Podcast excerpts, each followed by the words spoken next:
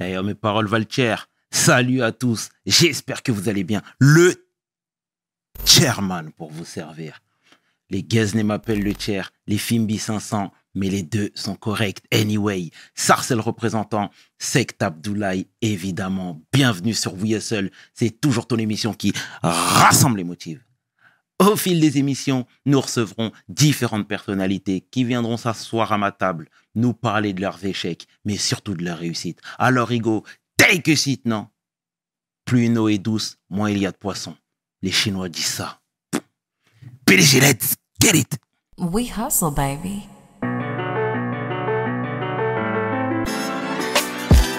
Le chairman. Hustle, baby. Le chairman. We hustle, baby.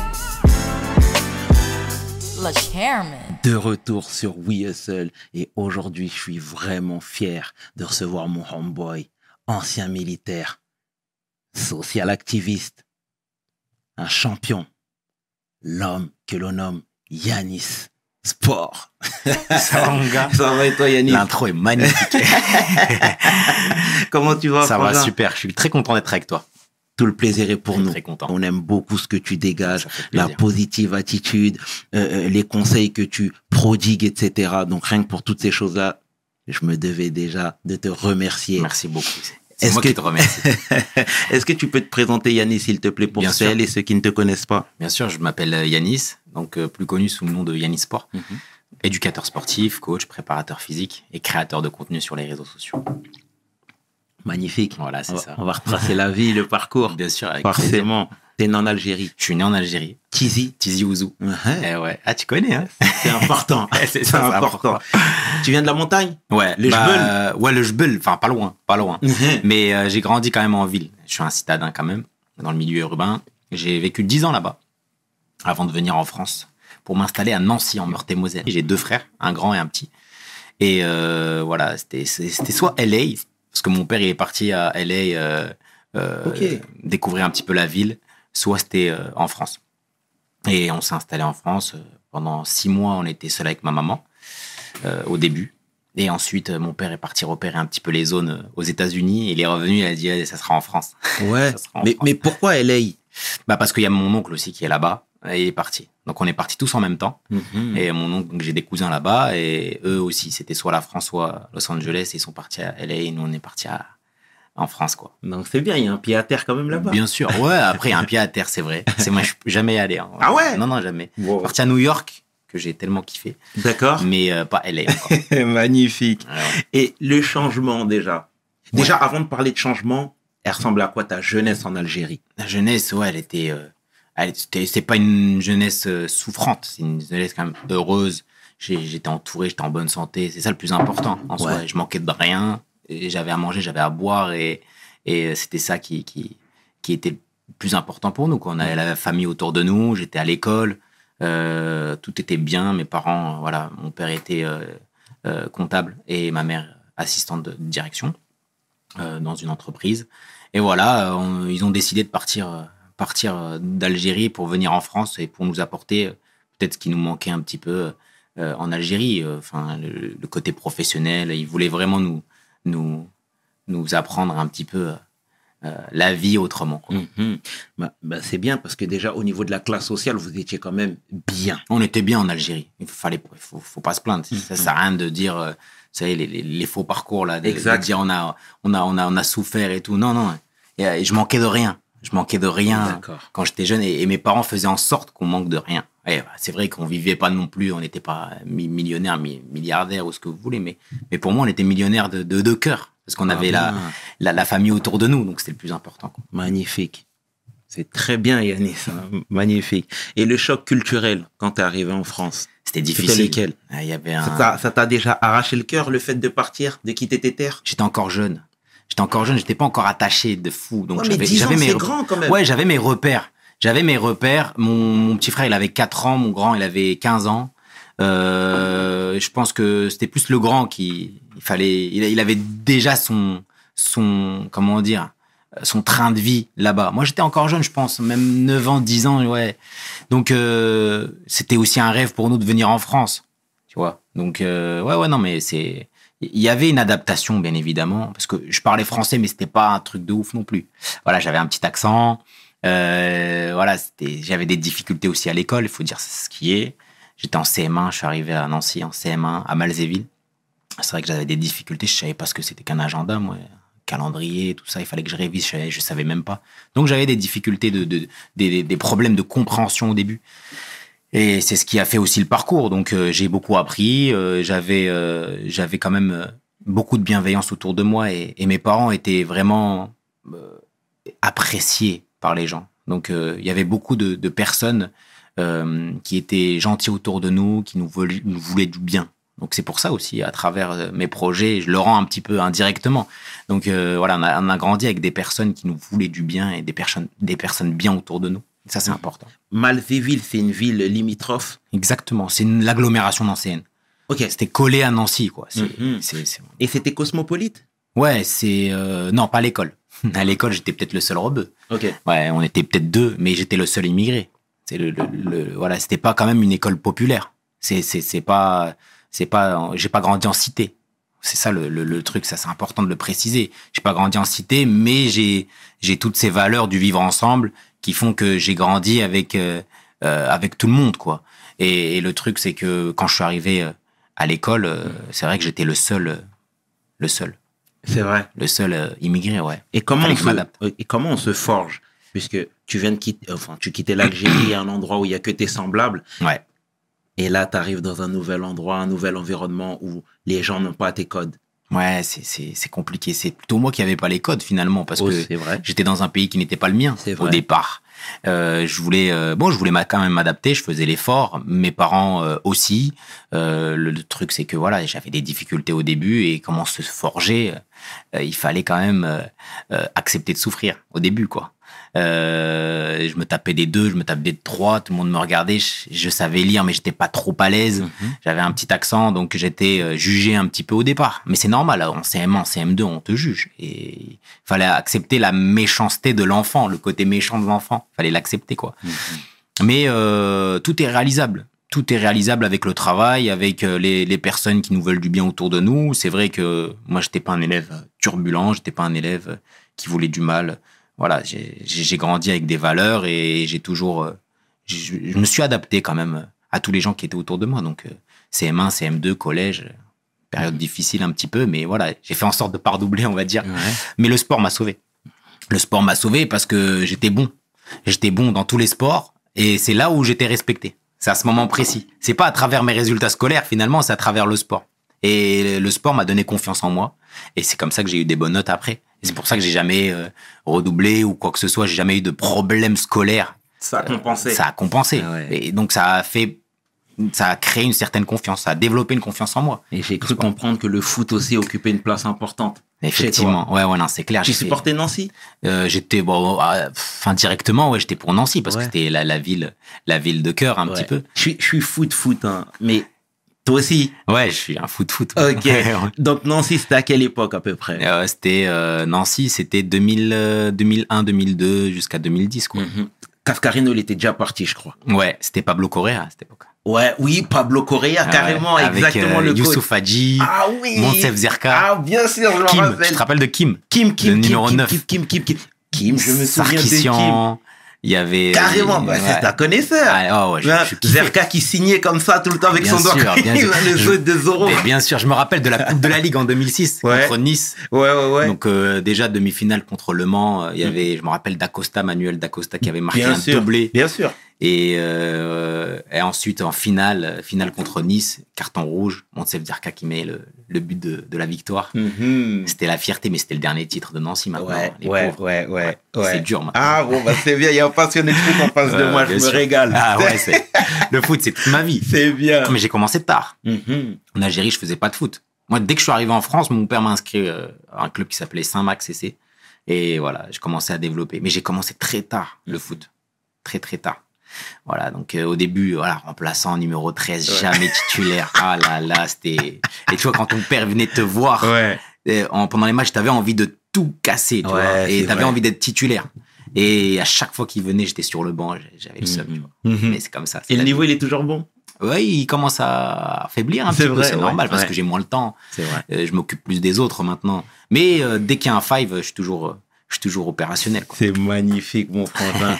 Et à l'école, du coup, le cursus scolaire, parce que tu- j'ai cru comprendre que, voilà, tu étais pas très doué, mais en même temps, tu n'étais pas nul. Ouais, j'avais la Voilà. moyenne, quoi. Donc, ça s'est traduit par quoi? Le baccalauréat? Bac, voilà, j'étais en sport-études, ben, section foot, Ouais. au lycée Pierre de Coubertin à Nancy. Et euh, j'étais toujours passionné de sport. Plus j'avançais, plus j'étais passionné dans le sport. Plus je voulais réussir ma vie dans le sport. Mhm. Mais je voulais pas réussir ma vie dans le commerce parce que j'ai fait des études dans le commerce au début. C'était bac pro commerce. Mais euh, j'avais toujours ce côté foot, foot, foot. Et euh, j'ai un jour, j'ai vu, euh, j'ai vu une pub sur euh, de l'armée de terre à, à propos de l'armée, tout ça. Je voulais, ouais, je voulais l'uniforme se dépasser, se surpasser, aller au-delà de ses limites. Et je me suis dit, ah ouais, il faudra qu'un jour que je les entraîne. Je veux être coach et je veux entraîner ce genre de, de, de- de profil de personnes, de, de sportifs, tu vois, qui se dépassent, qui se surpassent. Donc je pensais aux pompiers, je pensais à la marine nationale, je pensais à l'armée de l'air, à l'armée de terre. Voilà, tous les métiers, gendarmes, etc., uniformes, ça me passionnait. Donc euh, je me suis dit, ok, après le bac, j'attends là, et je vais m'engager dans l'armée pour devenir préparateur physique opérationnel, donc moniteur d'entraînement physique militaire et sportif. Donc voilà, ça me passionnait. Être juste coach sportif comme ça, ça m'intéressait pas. Voilà, je, je voulais pas être en salle de sport, coacher euh, des personnes euh, euh, qui voulaient pas forcément faire du sport, quoi. Donc je voulais, je voulais vraiment l'élite. Je voulais coacher des forces spéciales. Je voulais entraîner des, des légionnaires, des, des, des sapeurs-pompiers de Paris. Je voulais vraiment aller au-delà de tout ça, quoi. Ça- Tu voulais te surpasser me déjà. surpasser, ouais. Mais avant ça, il, il fallait faire ses preuves et il fallait être euh, aussi bon, voire meilleur qu'eux, quoi. Et du coup, tu as décidé d'aller dans l'armée de terre. Ouais, l'armée de terre dans l'infanterie, ouais. Parfait. Euh, C'était quoi la réaction familiale? Je m'explique parce que tu es algérien. Ouais, Il y a un passé très sensible. bien sûr. encore bien sûr. entre la France et l'Algérie. Euh, on voit encore les stigmates aujourd'hui même. Tu vois. Donc, la nouvelle a été bien accueillie. La nouvelle a Parce été que bien tu peux accueillie. vite ouais. faire office de. de, de traître. traître. Ouais, bien sûr, bien sûr. Mais je suis conscient de ça. Mais moi, je suis pas parti euh, pour euh, pour la patrie, on va dire. Mais j'aime la France comme j'aime l'Algérie, bien évidemment. On va expliquer ça aux gens. Oui, c'est dur, c'est dur. Mais il faut qu'il fasse la part des choses. Il faut qu'il fasse la part des choses dans le sens où moi, je fais quelque chose qui me passionne. Mm. Je veux réussir dans le sport. Voilà. Je veux pas combattre forcément pour un pays. Je veux pas tuer des gens. Je veux réussir dans le sport. C'était ça ma devise. Et donc, pour atteindre mon objectif, je devais faire abstraction de ce qui se passait à droite et à gauche. Et donc, je me suis engagé dans l'armée pour devenir moniteur d'entraînement physique, militaire et sportif. Et je voulais passer ces, ces concours-là qui me foutaient la boule au ventre et euh, aller au-delà de mes limites, moi aussi, quoi. Mhm. Voilà. Mais j'aime, euh, bien évidemment, l'Algérie comme j'aime la France. La France, elle m'a bien accueilli. Euh, j'ai toujours eu des bonnes personnes autour de moi. J'ai jamais eu de problème. Bon, j'ai, c'est vrai que j'ai été victime, comme beaucoup de gens, de, de racisme, et ça, c'est dans tous les pays, je pense. Dans tous les pays, quand on est immigré. Mais on le sait qu'on doit bosser plus que les autres. Tu sais, euh, j'ai quelques connaissances qui ont déjà effectué le service militaire, Ouais. Qui ont déjà été militaires, Ouais, et c'est des propos qui qui sont déjà revenus dans leur bouche. bien sûr. À savoir, le racisme était aussi présent. Bien sûr. Il est omnibulant. Il est partout, le racisme. Il est partout. On est toujours jugé, surtout quand on est immigré. Surtout quand on vient d'un autre pays que, que celui de la France. Mais mais le racisme, il est partout. Il est dans tous les pays du monde. Le truc, c'est qu'il faut faire abstraction de tout ça. Il faut pas être victime de ça. Et on sait très bien pertinemment qu'on doit bosser plus que les autres. On le sait. Tout le monde le sait. Même ceux qui ne bossent pas plus que les autres savent qu'il y a des gens qui doivent bosser plus qu'eux pour réussir. Donc, euh, faut faire abstraction de tout ça, il faut pas être victime de ça. Moi, dans ma tête, c'était fixé, quoi. Je savais que je devais bosser deux fois, trois fois, quatre fois plus que les autres. Et pourquoi bosser comme les autres? Donc, euh, en vrai, euh, au lieu d'être victime de ça, subir le, le- le système, finalement, bah, je voulais bosser plus que les autres. Et j'étais focus. Parce que si on se dit que on doit, euh, on doit être victime de ça, ça veut dire qu'on se compare. Et la comparaison nous pousse à l'échec. Mhm. C'est la comparaison en fait qui fait euh, qui fait déprimer les gens. C'est la comparaison qui nous pousse un petit peu à se dire ouais il est meilleur que moi, il est pas meilleur que moi. Donc à partir du moment où on est focus sur notre objectif, on est déterminé à atteindre notre objectif, notre mission finale, eh ben on doit bosser plus que les autres et on doit se taire et on doit pas être victime de ça. Et on le sait tous qu'on doit bosser plus que les autres. Tout le monde le sait. C'est bien vrai ce que tu dis, Yanis. Magnifique. Et qu'est-ce que l'armée t'a apporté? Déjà, humainement. humainement, elle m'a apporté le vivre ensemble. Parce que à l'armée, dès que je suis rentré, contrairement à ce que l'on puisse penser. On peut penser, par exemple, que l'armée est raciste, euh, il y a des fachos, etc. Mais il y en a partout. Comme on a dit, il y en a partout. Mais l'armée, ce qu'elle m'a appris, la première chose, c'est un caporal-chef, je me rappelle, la première chose qu'il a dit, ici, on est tous verts. Ici, on est tous kaki. Il n'y a pas de noir, il n'y a pas de blanc, il n'y a pas de chinois, il n'y a pas d'asiatique, il n'y a rien du tout. Ici, on est tous verts et vous combattez tous pour la même raison. Et vous êtes là, on est dans le même bateau, vous allez souffrir ensemble. Il n'y en a pas un qui va sou- souffrir plus qu'un autre. Et c'est ça que j'ai aimé. Déjà, le discours de base, il m'a plu. Ça, c'était aux classes. Donc, six mois de classe, on devait faire nos preuves et c'était au mérite. À l'armée, c'était au mérite. Il n'y a pas genre, euh, on va te mettre des bâtons dans les roues, etc. Et même si on t'en met, tu t'arrêtes, tu changes le pneu et tu repars. C'est tout. Faut pas se plaindre. Faut pas se plaindre. Il y, a des, il y a des pays, ils se font détruire là tous les jours par, par des bombardements. Nous, on est là, euh, à, nous, on se plaint pour des, pour des bêtises. On doit bosser, c'est tout. Et on était tous verts à l'armée. C'est ça que, que, que, que j'ai aimé, j'ai apprécié. Donc le vivre ensemble, le vivre ensemble, le dépassement de soi, ça c'est des valeurs du sport qui se perdent, qui se perdent. On cherche à faire du sport euh, pour euh, X ou X raisons, euh, juste pour un summer body ou quoi que ce soit. Non, non. On a des valeurs dans le sport qui se perdent, hein, comme euh, par exemple le dépassement de soi. Ça se perd. On veut tout tout de suite. On veut avoir un corps tout de suite. Ouais. L'électrosimulation, les- la nouvelle technologie, etc. Voilà. Euh, fais, euh, fais 20 minutes de sport en, qui, qui, elle- ça, va, qui, ça va être équivalent à 4 heures de sport. Mais pourquoi? Pourquoi tu, fais, tu vends ça? Pourquoi tu veux inciter les gens à en faire moins? Laisse bosser les gens naturellement. Laisse bosser les gens naturellement. Il y a des valeurs qui se perdent. On, on rentre dans la procrastination, on rentre dans, la- dans la flemmardise à chaque fois au quotidien. Laisse les gens bosser. C'est comme ça. Et donc l'armée, ça m'a inculqué toutes ces valeurs-là. Et que j'essaye de transmettre au quotidien. C'est très bien, Yanis. Et d'un point de vue professionnel, cette fois-ci? D'un point de vue professionnel, effectivement, que voilà, c'est, ça m'a apporté énormément de, de, de- de diplômes, ça m'a apporté euh, un savoir-faire, une expertise. Euh, ce qui- ce qu'il faut savoir à l'armée, c'est que chaque diplôme, il y a des tests d'entrée. À partir du moment où tu échoues au test d'entrée, déjà, tu peux pas passer l'examen. Tu rentres pas comme ça au test d'entrée. Donc, je devais faire mes preuves pendant six mois. Ensuite, j'étais première classe. Et ensuite, on m'a envoyé en Afghanistan. Voilà. Mais quand tu es envoyé en Afghanistan, c'est au mérite aussi. Donc, si tu veux pas y aller, attention, tu, tu lèves la main, tu dis, je suis pas prêt. Psychologiquement, je suis pas prêt. Donc, toi, tu as voulu y aller J'ai voulu y aller juste pour l'expérience. Et ça m'a forgé aussi. Ça m'a forgé, j'ai appris beaucoup de choses. Euh, la vie en com... Enfin, j'ai vécu, en communauté. Mais attention, on est tous mélangés. Black, blanc, beurre, on était mélangés. C'est ça que j'ai kiffé aussi. Donc c'est vrai que ça a beaucoup de responsabilités. Tu as une norme au quotidien, tu es, responsable de, de ta vie, de la vie des autres, etc. Mais, mais, euh, mais, euh, mais l'Afghanistan, ça m'a fait aussi grandir. Euh, je suis revenu et j'ai pas vécu un mandat de fou non plus. Hein. Faut pas, faut pas non plus. euh, c'est plus la guerre d'avant. Hein. C'est pas la, la guerre des tranchées. Mhm. Je suis revenu. euh, Ça m'a inculqué encore plus de valeur. Euh, six mois après, je suis revenu en France. Et là, j'ai passé mes diplômes de préparateur physique parce que j'ai fait mes preuves pendant les classes, j'ai fait mes preuves pendant mes examens militaires. Et c'est à ce moment-là qu'on est convoqué au bureau des sports. Quoi. Et là, la convocation au bureau des sports, c'est comme la convocation à l'équipe de France. Le bureau des sports, il est dans chaque régiment.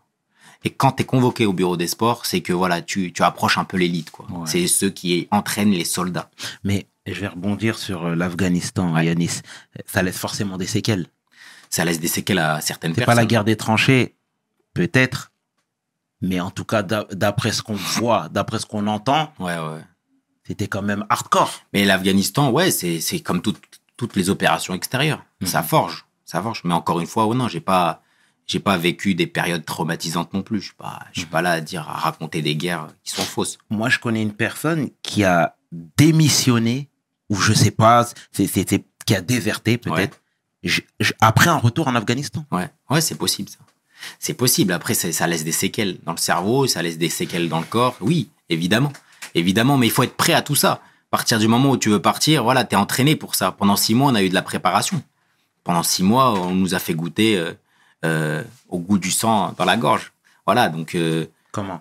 bah, en étant, en étant intense dans l'entraînement. Ils nous ont, ils nous ont quand même testé. euh, On a tiré avant, on savait comment s'entraîner.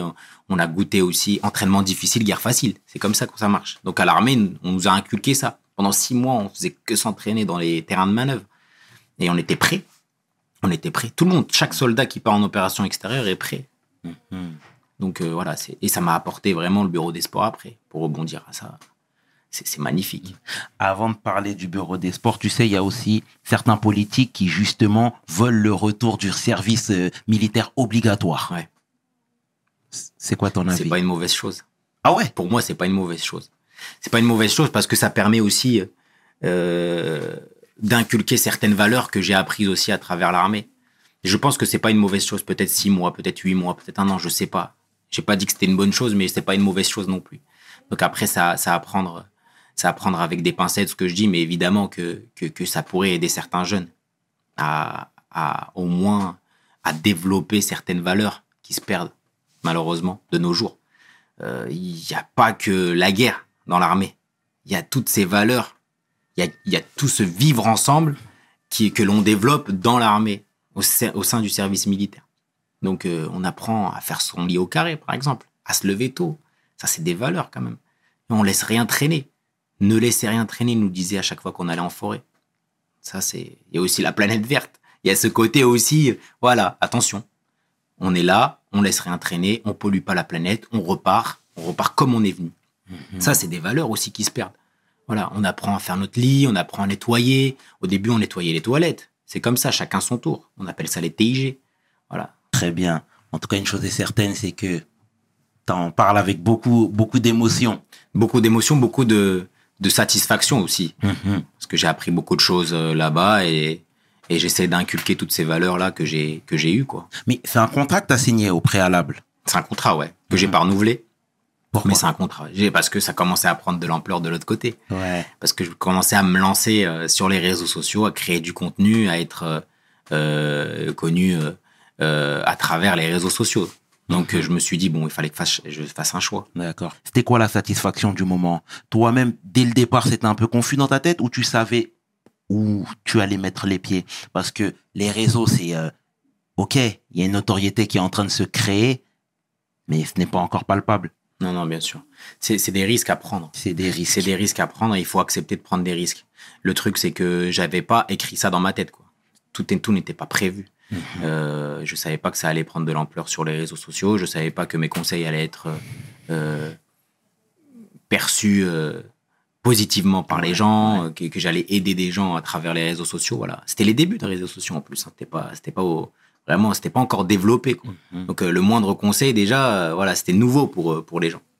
Non, non, j'avais pas prévu ça. Mais ma- maintenant, voilà, il fallait prendre des risques. C'est vrai que je passe d'un d'un fonctionnaire qui, voilà, qui, qui gagne sa vie. euh, bon, on gagne pas de ouf à l'armée, bien évidemment, mais mais au moins on, on est, on sait que ça tombe tous les mois. Qu'on est sûr que ça tombe tous les mois. À la vie d'entrepreneur, euh, tu commences ta vie avec zéro euro et, et tu dois bosser pour travailler, euh, pour gagner ta vie, quoi. Donc c'était compliqué. Et j'aime bien resituer les époques. C'est, on est en quelle année là à peu près? Là, on est en 2011, à peu- enfin 2000 entre 2011 et 2015, ouais, à peu près. Mhm. Parfait. Et la transition entre l'armée et, euh, et, et- et l'entrepreneuriat, hein, quelque Ouais. part, Ouais, ouais, c'était simple? Non, pas du tout. Moi, je suis dans ma tête à l'époque là, je me considérais même pas comme entrepreneur. J'ai créé mon entreprise parce qu'il fallait que je la crée. Je sais, je savais très bien qu'il fallait, on était obligé de le faire.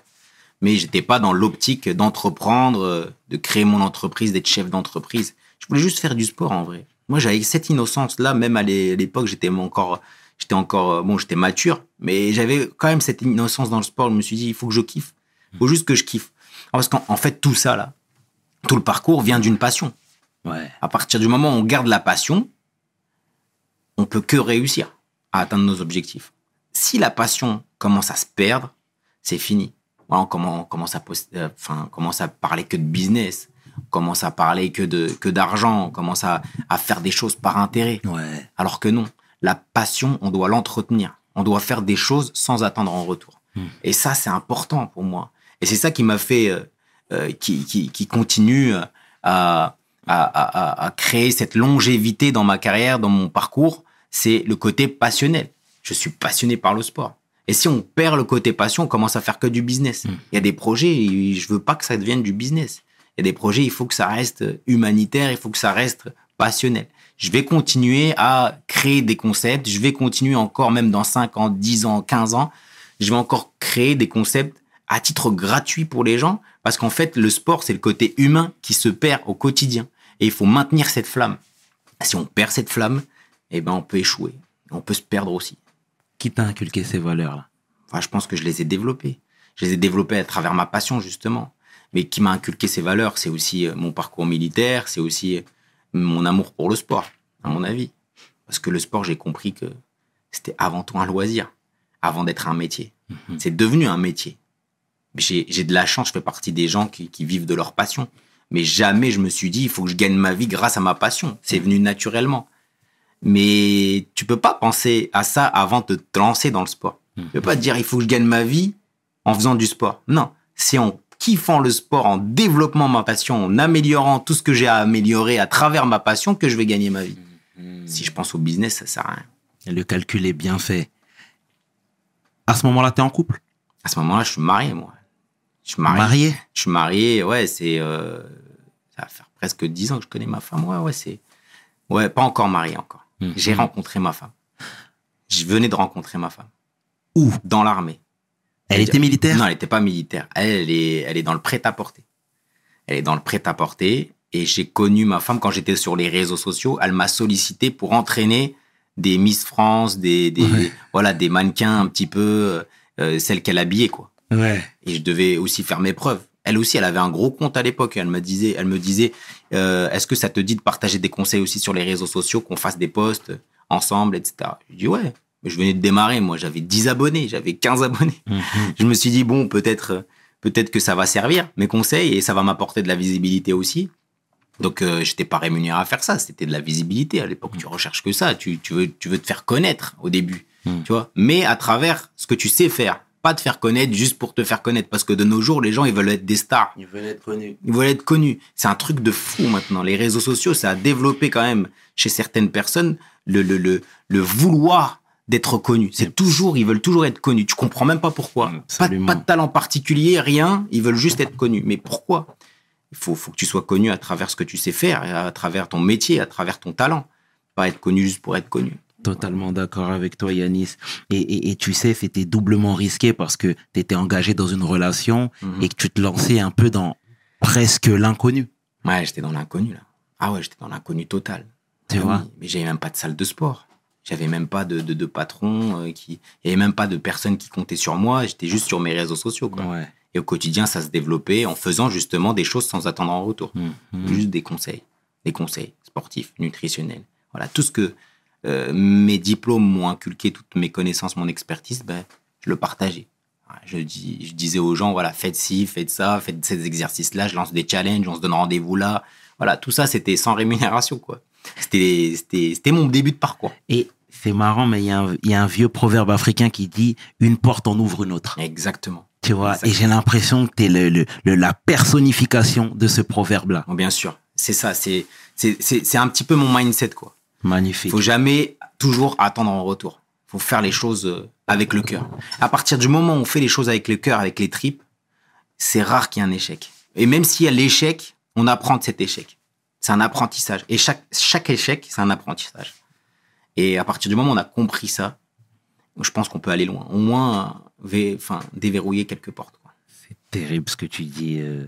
On aime ce shoot de motivation, Yannis. Magnifique, je te jure. Non, c'est très sincère. C'est très faut bien. faire les choses avec le cœur, faut faire les Mhm. choses avec les tripes. Voilà, ça c'est le plus important. Après, qu'on échoue ou qu'on échoue pas, c'est les tripes qui comptent.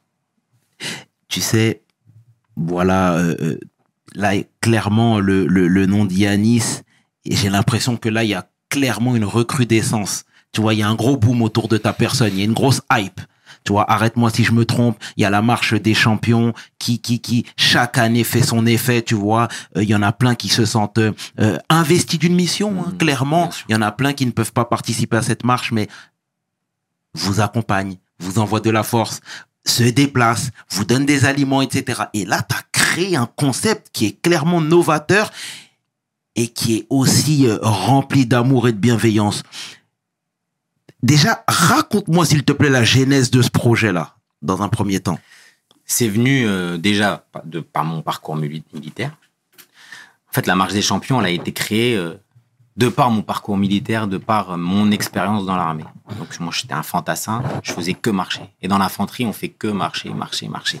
Voilà, des fois on sait même pas pourquoi on marche, mais on marche. Ouais. Et on est toujours avec l'arme, voilà, on a le sac à dos, on a je sais pas combien de kilos sur le dos et on marche. Et euh, dès que j'ai quitté l'armée, euh, j'ai dit à mon frère, écoute, euh, on va faire Roubaix-Paris à pied, 250 km comme ça. Donc lui, il était opérationnel en 24 heures. 24 heures, il était là, on se retrouve à Roubaix et on va à Paris, place euh, du Trocadéro. On m'a dit OK. On avait pris juste un sac à dos. Et dedans, il y avait juste quelques caleçons, des chaussettes de rechange. Et tu talques. Voilà, parce qu'on savait que. Mais moi, j'avais pris des chaussures de l'armée. J'étais encore dans ma matrix un petit peu militaire. Et euh, j'ai dit à mon frère, bon, bah, prends des petites chaussures de randonnée comme ça. On a fait Roubaix-Paris sans concept, sans rien du tout. Et moi, je partageais ça sur Snapchat à l'époque. J'avais même pas, il n'y avait pas encore les stories Instagram. Tu te rappelles cette époque-là? Bien sûr. Donc il y avait encore Snapchat et je partageais à peut-être il y avait une centaine de personnes qui me suivaient. Et je commence Roubaix Paris à pied, 250 km, départ sans eau, sans nourriture, sans argent, sans autostop, sans tente. On dormait dehors quoi. Moi j'avais pas d'association, j'avais pas de partenaire. Et je pars et là je partage mon aventure. Au bout de 15 km, je vois il y a quelqu'un qui nous ramène des bananes. J'ai pas compris. Comment tu nous as suivis? Comment? J'étais choqué. Mais il savait en fait, la personne, elle savait. Elle savait qu'on partait sans rien. Elle nous a ravitaillés. Voilà. Pas forcément, elle a pas forcément voulu être visible ou quoi que ce soit. C'est juste là, cette personne-là, je me rappelle, c'est, c'est un mec qui est venu. Il nous a donné des bananes. Tiens, continue ta marche. Et là, j'ai compris qu'il y avait un concept à faire. Donc, j'ai fini ma marche. Et plein de messages transmis à travers tout ça. On rencontrait d'autres personnes. Mais il n'y avait pas full monde à chaque fois, bien évidemment. Il y avait, on a peut-être croisé une dizaine de personnes sur la route. À la fin, euh, sur la place du Trocadéro, je vois une vingtaine, trentaine de personnes qui nous attendaient. Et là, je me suis dit, il y a un concept. Il y a un concept à créer. Et donc, j'ai lancé la marche des champions. J'ai déposé le nom. J'en euh, fais une aventure, un divertissement. Et je lance la première édition, Lyon-Montpellier. Et je me suis dit, écoute, je vais faire un casting. Les gens, ils vont vouloir participer parce qu'ils ont kiffé mon aventure de Roubaix à Paris. Et je vois, il y a une centaine, 200, 200 participants bah, volontaires à le faire. Il faut faire confiance quand même à une personne à travers les réseaux sociaux, simplement à travers les réseaux sociaux et à travers des conseils, euh, lui faire confiance euh, d'une grande ville à une autre pendant 300 km. Mhm. Et là, je reçois, euh, je prends un entrepreneur, je prends un professeur de langue, je prends une malade auto-immune, je prends une sportive et je prends, je prends un étudiant. Et je fais Lyon-Montpellier. Et ça cartonne. Je vois les gens, ils nous ravitaillent, on rencontre des trucs, des, humains incroyables. Et il y a plein de messages qui sont transmis à travers cette édition, cette, cette aventure. Il y a le vivre ensemble. Il y a le fait euh, que tous les humains sont mélangés pour une seule cause, une cause commune. Aller au bout de cette aventure, dans l'entraide, dans la générosité, euh, dans le savoir-vivre et dans le respect surtout. Donc je pars Lyon-Montpellier, il y en a une que j'arrête, elle était sportive, c'est la plus sportive. Et là je comprends que la marche des champions, c'est pas fait que pour les sportifs, parce que même les sportifs eux-mêmes peuvent abandonner, peuvent lâcher prise et je peux les arrêter. Donc je confonds pas obstination et détermination, parce que je veux les faire arriver tous au bout, mais maintenant si tu as des problèmes physiques, je peux pas te continuer, je peux pas te faire continuer. Donc euh, problème au genou, je l'arrête au bout de 80 km, je crois. Et tout le monde va au bout après, grâce à l'entraide, la générosité des gens ou BTC quoi. C'est ce mindset, cet état second pendant l'effort.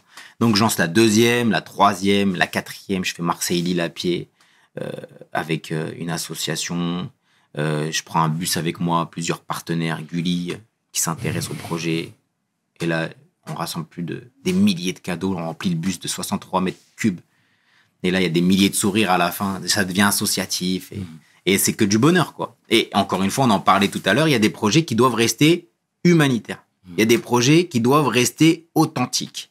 Et je veux pas ramener une équipe de production avec moi, 10 000 caméras, un hélicoptère qui filme, un sous-marin qui rentre. Je veux pas transformer ça en business et je veux pas transformer ça en divertissement télé. Je veux que ça reste sur les réseaux sociaux parce que les gens, quand ils suivent la marche des champions, je veux qu'ils rentrent en immersion dans l'aventure. Je veux qu'ils se disent, ah, ça peut être moi qui marche. Donc, je prends que des profils, parce qu'il y a eu 3000 candidatures sur la dernière édition Ouais. et je veux prendre des profils auxquels les gens peuvent s'identifier. C'est ça le, le- le- le secret et le charme de cette marche des champions. Je veux qu'on s'identifie aux gens que je sélectionne. Donc je prends toutes les personnes qui, euh, qui, qui, qui, qui peuvent être identifiable par les gens. Voilà. Donc, euh, je prends une personne voilée qui n'a peut-être pas le droit d'aller en finale au taekwondo, là, j'ai vu. Voilà. Qui a été refoulée, elle n'a pas le droit de monter sur un ring. Ah ouais? Vous voulez pas faire monter une femme voilée sur un ring? Bah, Elle va faire la marche des champions. Elle va faire la marche des champions. Vous allez voir qu'elle est capable de vivre aussi avec d'autres communautés. Et c'est ça le message que je veux transmettre également. Mais sans le dire forcément, de manière assez subtile. Mais je le dis jamais, ça, pendant la marche des champions. Je le dis jamais. Je veux que les gens réfléchissent quand ils voient la marche des champions. Ils se disent, OK, OK, il y a toutes les couleurs de peau, il y a toutes les religions qui sont en train de faire euh, un, challenge de ouf, un défi euh, insurmontable d'après les gens. Et finalement, ils vont au bout. Et là, il y a eu 80% de réussite. Il y a eu 80% de réussite grâce à la générosité, l'entraide. Et tout le monde venait nous aider. On faisait pas une pause sans les gens. Tout le monde nous attendait. c'est magnifique. Et voilà, c'est ça que j'aime à travers ce projet. Je suis pas payé à faire ça. J'aime faire ça. Et, et, et, c'est quoi les retours que tu as Tu sais, parce qu'on est dans une, dans, dans une société un petit peu anxiogène où, où finalement les, les bad buzz prennent souvent le dessus, les polémiques, etc. Et toi, c'est justement les valeurs inverses que tu prônes. Bien tu sûr. comprends? Et j'ai l'impression que c'est encore plus savoureux de le faire maintenant. Ah ouais. Surtout maintenant. C'est important de le faire maintenant après, après toutes les époques qu'on a traversées, toutes les Exactement. périodes. Exact. On veut nous diviser. Et la marche des champions rassemble. C'est ça le, principe de ce projet-là. Je veux que les gens se sentent à l'aise avec les gens. Et en fait, je veux aussi et surtout que les gens croient encore en l'humain. Parce que l'humain, il est encore bon. Il faut pas écouter ce qu'on dit tout le temps à la télé. C'est ça le problème. C'est que on est matrixé par ça. Il faut couper un petit peu la télé, l'éteindre et suivre des vrais projets authentiques que les gens aiment suivre. Par exemple, la marche des champions, mais il y a d'autres projets aussi qui sont authentiques. Il y en a plein d'autres. Mais la marche des champions, c'est vrai que c'est mon petit bébé et, et je veux que je veux qu'il ait une longue longévité, une longue vie parce que c'est un projet authentique et je veux qu'il reste vraiment fidèle à ses valeurs, à ses principes quoi. Et je veux continuer à prendre des profils euh, divers et variés pour que les gens s'aperçoivent qu'on peut tous vivre ensemble en vrai. c'est magnifique. Merci encore une fois, Yanis. Tu nous fais du bien. Franchement, c'est euh, C'est vraiment c'est- c'est- sincère. et c'est beau, c'est beau. Je t'en parle avec des frissons. hein, Mais c'est bien. je t'en parle avec des frissons, je me livre vraiment euh, de manière très sincère. Je bah, j'ai pas l'occasion de parler de la marche des champions, tu sais. Tu sais quand quand, quand c'est la presse, etc. Ils parlent vraiment de, tu vois, des personnalités qui participent, etc. Non non, il faut aller dans le fin fond du profond Exact. du sujet. Exact. Tu vois, c'est ça le, le charme. C'est et je veux qu'elle soit unique cette marche des champions parce que tout le monde peut marcher, tout le monde peut faire des randonnées et tous les coachs peuvent mettre en place ce genre de choses. Non, pas la marche des champions. Il faut avoir cette expérience-là et, et cette lucidité de garder ce côté authentique et surtout avec ses règles. En tout cas, je t'encourage à poursuivre parce que c'est c'est vraiment novateur et rassembleur. Ah, bien sûr. tu vois? ça. Et tu vois, là, dernièrement, il y a Stomy qui a participé, Bien que sûr. je salue chaleureusement, mon frère. C'est mon frère. Ouais. Et, et, et tu vois, Stomy a 50 ans, il est vegan, etc. Euh, Toi-même, tout à l'heure, euh, bon, on peut le dire, hein, je t'ai proposé un café, tu voulais pas prendre de sucre. Non, pas de sucre. je veux garder l'authenticité du café. Et moi, je voudrais avoir des tips par rapport à l'alimentation, tu sais, parce que on a nos parents qui proviennent de certaines cultures où l'alimentation est tout autre. Si tu peux, toi étant donné qui est très aguerri, très calé sur le sujet, s'il y a des aliments qu'il faudrait bannir, Ouais, bien tu sais, le corps change aussi au fil des années, etc. Ce serait quoi, toi, que tu dirais? Le- Yanis, le nutritionniste. Non, mais on va dire c'est le plus important, c'est d'y aller progressivement et radicalement, parce qu'à chaque fois qu'on fait les choses radicalement, on ne dure pas trop longtemps. C'est ça le, premier déjà conseil. C'est d'y aller progressivement, étape par étape, et dans n'importe quel projet, n'importe quelle euh, initiative. Maintenant, c'est vrai que le sucre, le sucre, pardon, c'est l'ennemi un petit peu de l'humain. Si on commence à le réduire, ça peut nous apporter que du bien, que du bien à notre corps.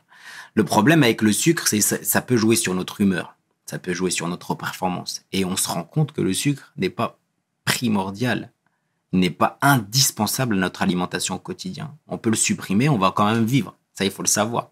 Le corps a besoin, bien évidemment, du bon sucre, mais pas du sucre qui est, qui est euh, ajouté dans n'importe quel aliment. Donc maintenant, on se rend compte qu'en 2023, il y a, y a du sucre même dans des pâtes, et tu te rends compte que euh, tu te dis, mais pourquoi il y a du sucre pur dans des pâtes? Je vois, il y a 4 grammes, 5 grammes de sucre. C'est quoi 4 grammes, 5 grammes de sucre? C'est un morceau de sucre sur 100 grammes de pâtes, alors que c'est censé être des glucides lents. C'est censé être riche en fibres. Mais non, il y a quand même du sucre dedans. Ça, c'est un exemple. Et pourquoi rajouter du sucre, infliger ça à notre corps, alors qu'il peut vivre sans? C'est le cerveau qui demande, mais le corps n'en a pas besoin. Mais le cerveau demande du sucre au quotidien, alors qu'il n'en a pas besoin. Déjà, supprimer progressivement le sucre. Il y a des études, hein. c'est même plus un avis, là, c'est avéré. Et il y a aussi le jeûne intermittent qui permet aussi d'atteindre tous ces objectifs-là. Le jeûne intermittent, c'est 16 heures de jeûne. Donc pas de solide, juste pas de solide. Mais on peut boire du café, du thé, boisson détox, mais pas de sucre.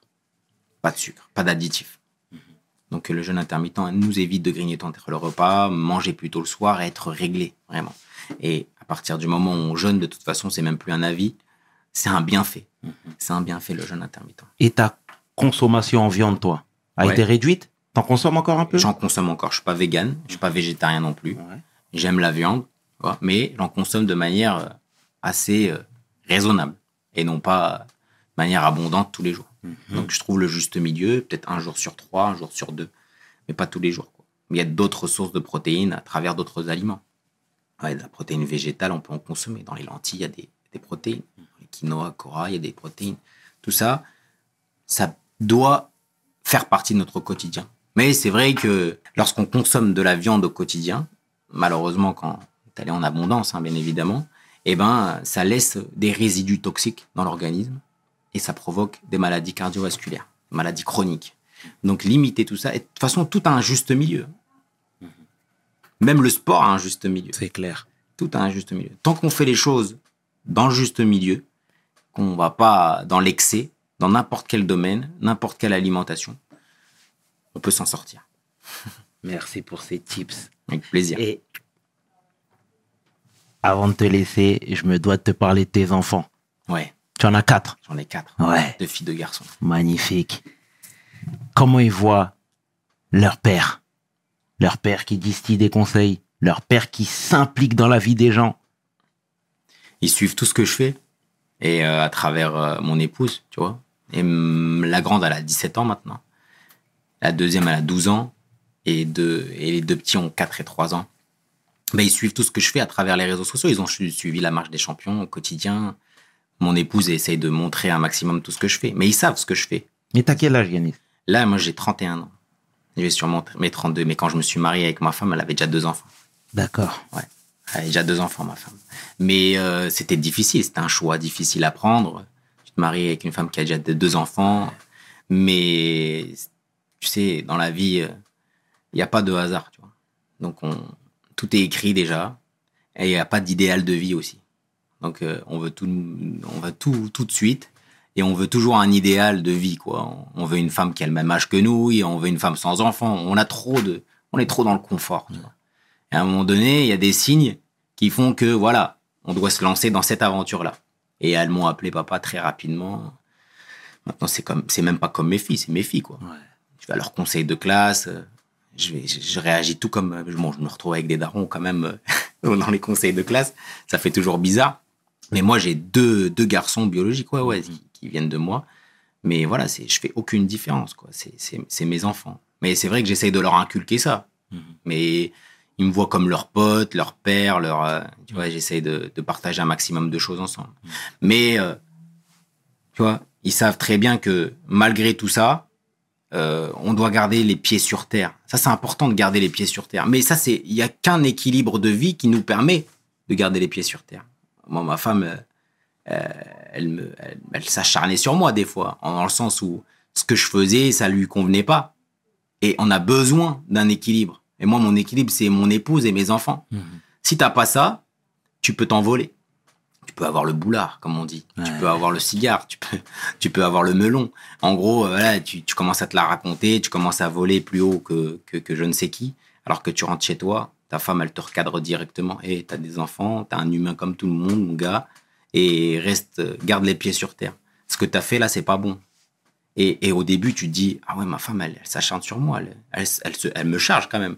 Mais en fait, c'est pour mon bien. Tu crois qu'elle te rabaisse, mais elle te rabaisse pas. Elle te veut que du bien. Après, tu le comprends au fil des années. Mais quand tu comprends que ta femme, elle te veut du bien, ah, tu, tu commences à, à accepter ses feedbacks, ses retours. Et là, tu commences à progresser. En tout cas, tu es bien cadré, bien Ouais, c'est équilibré. important. C'est important d'être équilibré. Et c'est bien de leur rendre hommage comme tu le fais, mon Ah, frère. c'est important. C'est magnifique. important. Et ce sera ma dernière question, Yanis. L'Algérie, est-ce que tu n'aimerais pas être à la tête de ce genre de projet, à savoir la marche des champions là-bas, tu Ah, vois? Pourquoi pas C'est quelque chose qui jour pourrait être sympa. Ouais, ça peut être sympa parce que je commence à avoir une bonne communauté aussi là-bas. Pourquoi pas? Moi, c'est ça, ça, ça va être une fierté même. Moi, j'y vais souvent en Algérie.